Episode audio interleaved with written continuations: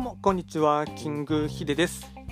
今日はですね3月20日の土曜日ですね。なので今日は祝日になるんですかね。春分の日でなるかと思いますので、まあ、あの土日とですねおそらく一般的な休みかと思いますので、まあ、皆さんですね充実した休日をですね過ごしていただければなと思いますしあとはですねその確かえっと、東京1都3県ですよね。21日から、まあ、あの緊急事態宣言も解除されましたので、まあ、おそらくこれからですね、まあ、人出というかですね、まあ、花見のシーズンとかもありますので、まあ、あの気をつけながらですね、まあ、時期も時期なので、まあ、花見とかも、まあ、別にしてもいいはいいと思いますが、まあ、確か飲食はダメだったと思いますが、まあ、単純にですね桜を見てですね、まあ、春をですね目で楽しむっていうのはですね、まあ、日本人としてはいいかなと思いますので、まあ、そういうふうにですねあと、まあ、お散歩がてらですね外に出かけてみるのもいいかなと思います。で今日ですね話をしていきたい、えっと、トピックとしてはですねえっとまあ、僕がですね今までのですね、まあ、人生でですねあの一番一番というわけではないですけども、まあ、あの役に立った本ですねトップベスト3ですねをですね紹介していきたいかなと思います。で、まあ、これはですね、えっとまあ、やはり本はですね買ったとしてもですねもちろん買った時はですね一応全部は読むんですが、まあ、その後ですね特に引っ越しをする時とかに関しましてはあのー、読んでですねもう、まあ、これは次の引っ越し先ではですねちょっと荷物になるかなと思う時はですね、まああのー、まあ、売ったりですね捨てたりするんですが、まあ、そういった時でもですね必ずですね、えっとまあ、持って必ずどんな時もですね持って引っ越しをするたびにでもですね持っていくっていう本がですね、まあ、何冊かありまして、まあ、それでですね、えっと、絞って、まあ、特にですね、まあ、自分の人生の中でですねかなり影響を受けてたですね、あの本をですね3冊紹介していきたいかなと思います。でまず1冊目がですね、えっと、7つの習慣ですね、まあ、これはめちゃくちゃ有名な本なので、まあ、ご存知の方も多いかと思いますが、まあ、あのフランクリー・コビー博士っていうですね方がですね1900実際にはですね、えっと、セブンセブンハビッツをなんとかっていうですね、まあ、海外で発売されているものをですね、まあ、日本語訳したものがですねおそらくもうもうすぐ30年以上前だと思いますが初版はおそらく30年近く前に出てるかと思いますが、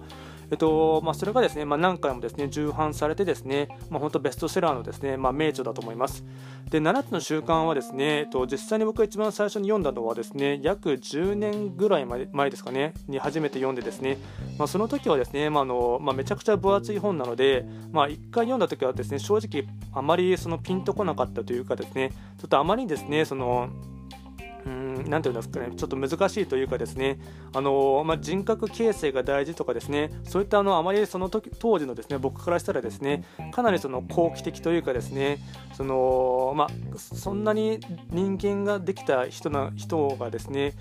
世の中にいるのかっていうぐらいに思うくらいにですねちょっとですね若干最初は冷めた目で見ていた感じですねでそこからですね23年2年以内とかにですねもう一回何度か読み返してですねで実際のところですね、まあ、友達の影響もあってですねその、まあ、7つの習慣に関しましてはえっと、実際に3日間のですねセミナーもですね実際に受けているんですね。なので、そのセミナーを受けてからはですね、まあ、よく定期的にですね、えっとまあ、最低でも1年に1回はですね読み返すぐらいですね、まあ、本当何回も何回もですね7つの習慣に関しましては第 1, 第1の習慣からですね第7の習慣までですね、あのー、まあ、時折、まあ、復習がてらですねあの、まあ、人生を見つめ直す機会も含めてですね、まあ、何回もですね、あの、まあ、読み返したことがある本ですしあとはですね漫画で読むシリーズとかですねあと10代の方でも読みやすいとかですね、まあ、いろんなタイプの、まあ、やはりあの手の本に関しましては結構ですね、あのまあ、1回読んだだけとかですね、まあ、数回読んだだけはなかなか自分のですね人生に落とし込むことは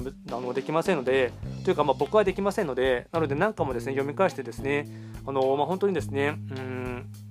何て言うんですかね、人格形成というかですね、まあ、人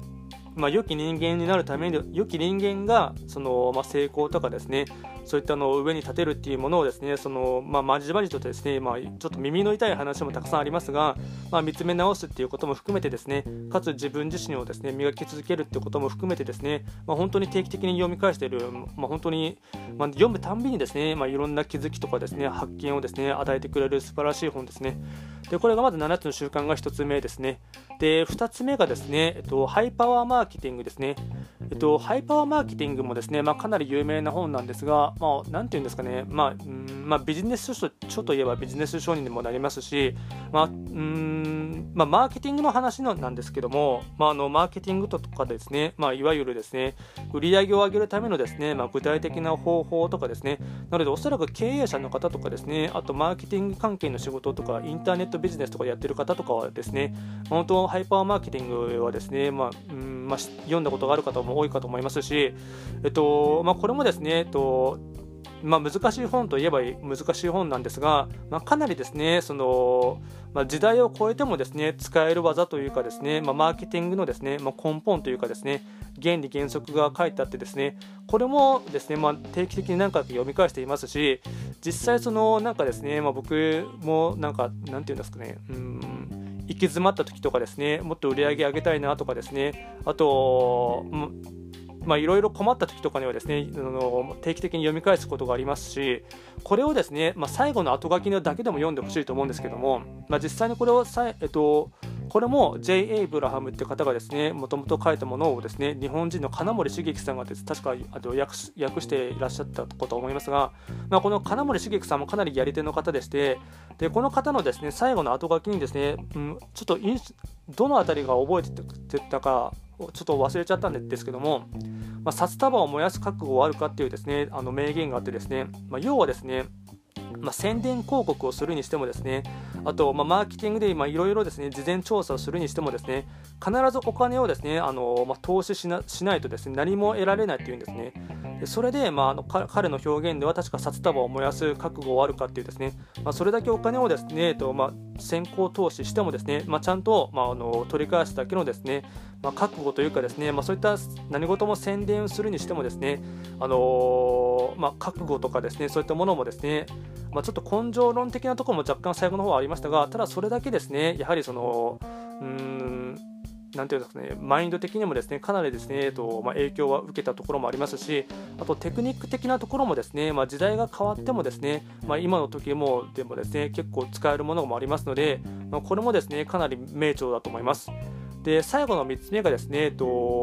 まあ、ちょっと毛色が変わってくる方もしれませんが、ザ・マジックっていう本ですね。まあ、このザ・マジックはですね何何がで有名かって言いますとえっと、書いてる著者がですね引き寄せの法則をですねあの書いたですね著者の方がですねあの書いたですあの続編の本でして、まあ、このマジックはですねシリーズは何回かあるんですが、えっとまあ、一番有名なのはおそらく引き寄せの法則とあとですねザ・マジックとあとザ・パワーとかってあるんですけども、まあ、この本のですねあの、まあ、何がそのうんまあ、キーポイントっていうかですね何事にもですねその、まあ、感謝をする力を持っている人がですねその、まあ、王様というかですね王様の力をですね自分の中にですね宿すことができてですねでそれがですねやはりその、まあ、いいこと例えばいいことがあればですねあの人にありがとうとかですねあと、まあ、感謝することってあると思うんですけどもそもそもですねの、まあ、悪いこととかですねあったとしてもですねそれ自体もですねあの、まあ、学びの時とですね思ってですねそれ自体も、ま経験としてですねありがとうとかですね感謝することも大切ですしそもそもその過去に遡ってもですねいろいろとですねあの、まま感謝することはですねその人生をより良くするためにはですね、まキーポイントとしてはですね大切っていうことが